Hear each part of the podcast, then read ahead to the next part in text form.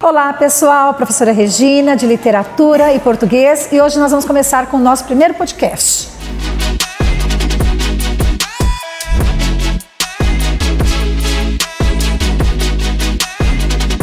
Olá pessoal, então nós vamos falar um pouquinho sobre o livro Terra Sonâmbula do autor Mia Couto. Luana, para começar, o que, que, você achou quando ele traz, quando do, o tema em si, Terra Sonâmbula? Olha, para mim, é, o livro em si, ele, em meio à história, tem um dualismo muito bacana. É, a relação ali entre Tuahir e o Mundinga. Eu acho muito interessante o tema que se trata, o ambiente de guerra, de tensão, conflitos. Eu acho muito interessante esse tema. Ok. Ô, Luciana, o que, que você é, é, pode falar um pouquinho assim, rapidamente, né, resumindo, é, que representa o Tuahir e o que representa o Mundinga para o enredo? Eu acho que o Tuahir, ele representa principalmente. É... Calma aí, não sei se eu estou me enganando e me precipitando, mas ele representa a esperança. E já o Mundinga, ele representa a realidade, aquela realidade dura que todo mundo deve ter, né? É, como, por exemplo, vou dar um exemplo bem ruim, mas é um, é um exemplo que temos do nosso dia a dia que é a morte, né? Que é uma verdade dura, mas a gente tem que saber, né? Ok, ok. Ô Vitória, fala para nós um pouquinho sobre é, o porquê desse ônibus ter tanta representatividade dentro da obra. Bom, eu acredito que esse ônibus tem uma grande importância, principalmente para os personagens, porque é nele onde eles vão viver essas lembranças, essas aventuras, essa, essa explosão de imaginação, que eles vão vivenciar as histórias do, dos diários mesmo. Ok. Luana, esses diários é, foram importantes assim para para a narrativa em si? Eles tiveram um fundamento legal? Extremamente importante, né? A gente pode falar que foi a fuga, um pouco da fuga da realidade deles. Era o momento onde eles se desligavam daquele ambiente que eu falei lá de tensão e onde eles começam a eu acho que é um pouco da pausa que o Luciano tinha falado, da razão entre a emoção e entre um pouco dos dois começa a se juntar esse sentimento.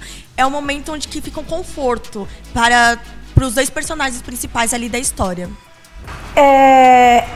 Vitória, você, quando nós falamos em Terra Sonâmbula, por que será esse tema, né? Por que esse título, Terra Sonâmbula? O que, que esse tema o que, é, o que, que impacta Terra Sonâmbula? Por que Terra Sonâmbula? Bom, quando eu li esse livro, no meio da leitura, eu estava percebendo que esse livro eu tenho muita metáfora de sonho. A metáfora de sonho está bem explícita assim durante toda a história, a questão da imaginação, o ambiente, enfim. Ok, ok. É, você poderia acrescentar, ô, ô, Luciana, quando ele fala em terra sonâmbula? Porque veja bem, quando nós falamos em terra sonâmbula, dá a impressão assim que é algo que dorme e algo que desperta e sai no meio da noite. Sim, então, sim. como que poderia, como que nós poderíamos falar um pouquinho então, sobre esse tema? Então, terra sonâmbula, como o próprio nome diz, eu concordo totalmente com a Vitória, mas também traz essa ideia da guerra, né, da realidade ali que eles viviam que é a guerra que de repente tá tudo calmo, mas do nada vem a guerra que, que tipo, tipo assim, eles tinham os momentos dele que eles achavam que eles estavam em paz, quando eles encontram, por exemplo, por exemplo, um ônibus. E quando eles encontram esse ônibus, eles acreditam que ali é a segurança deles. Mas do nada aparecem diversas surpresas, né? Que é, por exemplo, o Cisqueleto, que é um, um grande personagem aí, que dá um baita de um susto neles, juntamente com o bichinho dele lá, a hiena, né? Que dá um, um susto neles. E é, acho que é isso, a Terra Sonâmbula está sempre despertando novas aventuras que eles vivem ali. Ok, muito bem. É, Luana, me fala um pouquinho desse. É, do Tuahir. Eu quero saber um pouquinho assim, o que, que você achou do Tuahir quando ele, ele parece até que ele é um pouco ríspido em relação ao Mundinga com a, as emoções, por exemplo. Por que dessas, dessa rispidez, vamos dizer assim? Desculpa. Eu gosto de comparar. Eu reparei muito um pouco do meu avô nele. Porque é, ele já cresceu, ele veio de outra criação como o Mundinga na história ele não se lembra de quem ele é, ele já se encontra naquele ambiente. Ele não sabe o que, que veio antes. Ele já está naquele ambiente de tensão. Já o Tuahir conhecia outra realidade, ele tem mais experiências de vivência, então automaticamente ele se acha o quem é que está comandando ali. E realmente ele está comandando, porque ele tem essa visão de razão. E o que parece muito com meu avô, que é aquela coisa da rispidez, do é, da razão, de ser rígido, mas a gente sabe que tem um carinho atrás daquela armadura, daquele cara que tá sempre é, dando é, patadas no, no Moidinga. É, existe um cara que se preocupa muito com ele ao mesmo tempo. É uma relação mesmo de vô e, e de neto, de, fi, é, de pai e de filho. E, enfim, é só uma armadura, né? Ok. Vitória, fala para nós quando ele fala assim, ó, por exemplo, uma passagem do livro, ele diz assim, é, há uma determinada situação e ele diz assim, vamos nos esconder no mato. E por que que ele fala assim, não, nós não vamos para o mato? Isso quem diz é Tuahir. Ele diz para o menino, né, que é o Mundinga, ele diz assim, não, nós não vamos nos esconder, nós vamos ficar aqui, onde nós estamos, que seria a rua ali, né, ou seja, a avenida onde eles estavam. Então, o porquê que ele não quis ficar no mato? Eu acho que é porque quando eles estavam naquela rua, naquela estrada, eles sabiam onde eles estavam. Eles tinham uma direção para onde eles tinham que seguir. Então, se eles fossem para o mato ou eles fugissem daquele caminho, eles iam se perder ou algo, algo pior poderia acontecer. Certo. Então você e, e, e, ao mesmo tempo o que eu percebo é que assim é que como é, eles são visíveis ali, eles podem ver e eles podem ser vistos também. É, uma vez que se eles estivessem né, no mato, eles não teriam essa visão.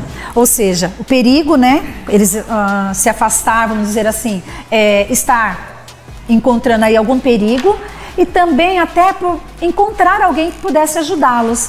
Então, é como eu falei para vocês, né, como nós discutimos é, anteriormente, e vocês citaram aqui essa, vamos dizer, essa sabedoria, né? A sabedoria, ela, a todo momento, como, como a Luana colocou aí, que, que ela fala dessa rispidez dele, mas que tem aí um, uma sabedoria. E na hora que ele fala assim para o menino, né? Porque toda a história, vamos dizer, ele é o protagonista, né? Não tem como, né? É, ele é o, pro, o, protagonista. E quando ele diz assim, é, você é, você não deve ter medo da morte. Como, por que, que ele via a morte dessa forma? Você pode falar para nós, Lucena? Uh, primeiramente, eu acho que ele era muito duro, né? Como eu propriamente disse. Então, eu acho, eu não sei, eu não me recordo agora o que realmente ele viveu no passado dele. Ah, lembrei, perdão. Ele viveu um negócio, uma vida muito difícil, onde ele procurava muitas vezes. Eu acredito que não, não fica explícito muito no livro, mas eu acredito que ele poderia ter sido assim como menino era. E ele passa ele passa a ver ele mesmo no menino. Então quando ele passa a ver ele mesmo no menino ele pega aquela ideia de eu já fui decepcionado então eu tenho que trazer essa verdade para ele. Então mesmo ele falando que ele não considerava ele como ele mandando a dura realidade que ele havia sido abandonado encontrado ele tinha um amor ali por, pelo menino, obviamente. Porque ele cresceu, o menino cresceu ao lado do, do, do, do senhor. Então, ele traz essa verdade para é um tipo de conforto que ele acredita que poderia dar certo.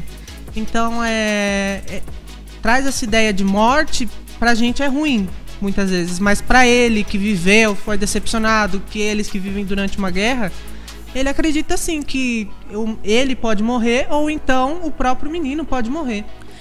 É, para ele se preparar a qualquer momento, infelizmente. Posso okay. fazer uma complementação? Opa. na verdade, um resumo disso que o Lucena falou, que a vida como enxerga, a vida como é passada no livro, já é uma coisa muito dura.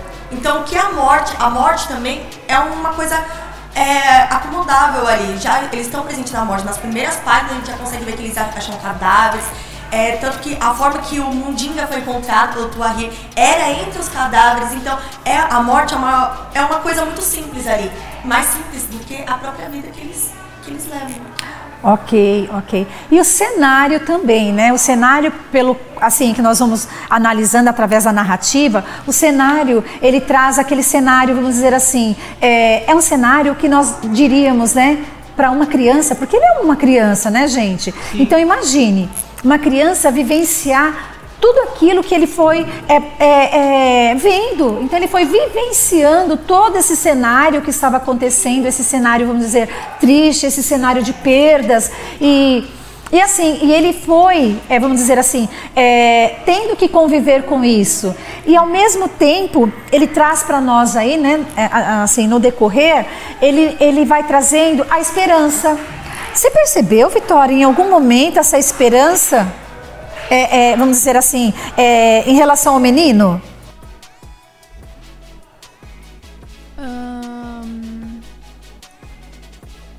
eu acho que é assim. É, sobre a relação deles. Sim, sim. Quando ele, ele é, por exemplo, quando ele busca no diário, né? Porque tem um diário. Quando ele busca no diário, ele consegue ver assim uma esperança. Ele, ele busca assim. Ele consegue enxergar alguma esperança? Sim, tanto que quando eles acham os diários, é, eles começam a ler tudo e depois de um tempo, até o Senhor ele pede pro, pro menino continuar lendo, porque eles querem se distrair um pouco, sair um pouco daquele, daquele lugar, daquele ambiente onde eles estão que é um cenário totalmente de guerra, de sofrimento, enfim. E aquilo dali é uma fuga da realidade. Então, quando ele pede para ler, porque o Senhor fala, eu não sei ler, e o menino também fala que ele sabe ler, mas ele não lembra como ele sabe, ele só sabe que sabe ler, sabe? Então, uh, aquilo dali é uma troca deles. Ok, é como se ele visse ali, por exemplo. É um alívio, né? Na realidade, quando vocês falam em fuga dessa, dessa realidade, ele busca no, no diário é, um alívio até para, vamos dizer assim, né, gente, até para acalmar um pouquinho aquele cenário que eles, é, é, é, eles vivenciam durante o dia. Então é como se fosse um momento de calmaria. Pelo menos eu percebi assim. Vocês concordam? Sim. É a materialização da esperança, né? Daquilo Exato. que está dentro da alma do, do Ahir. É uma materialização da Ok. Você quer acrescentar um pouquinho, Luciana? Eu quero.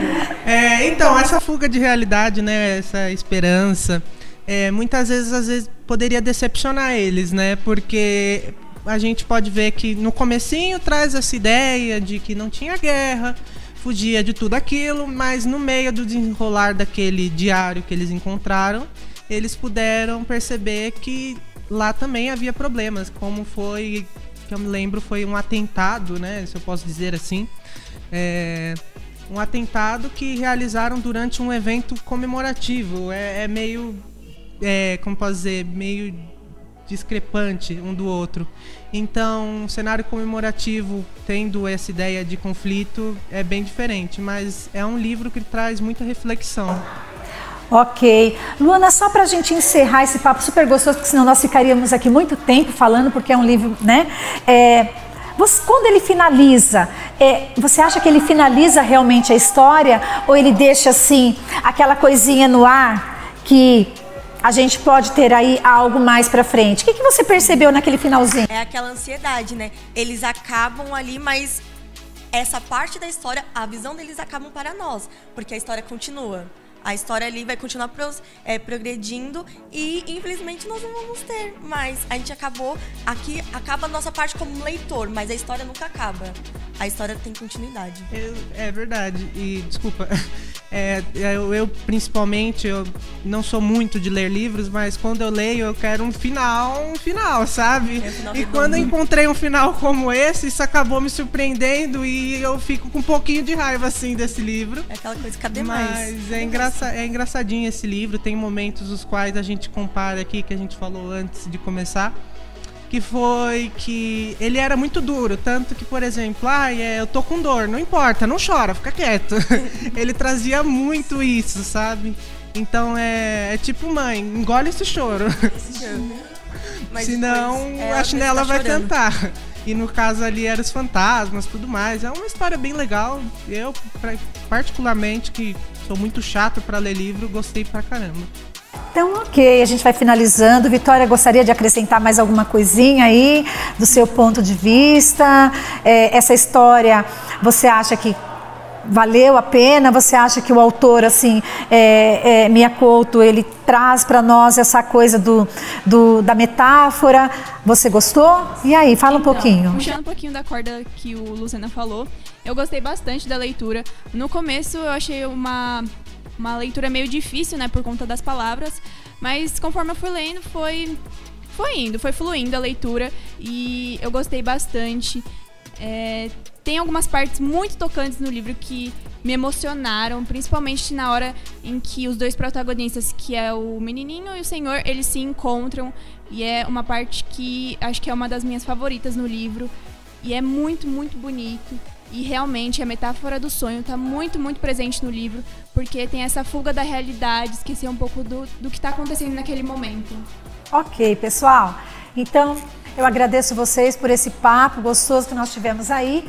E aí nós vamos encerrando por aqui o nosso primeiro podcast literário. Agradeço vocês, tá bom? Muitíssimo obrigada.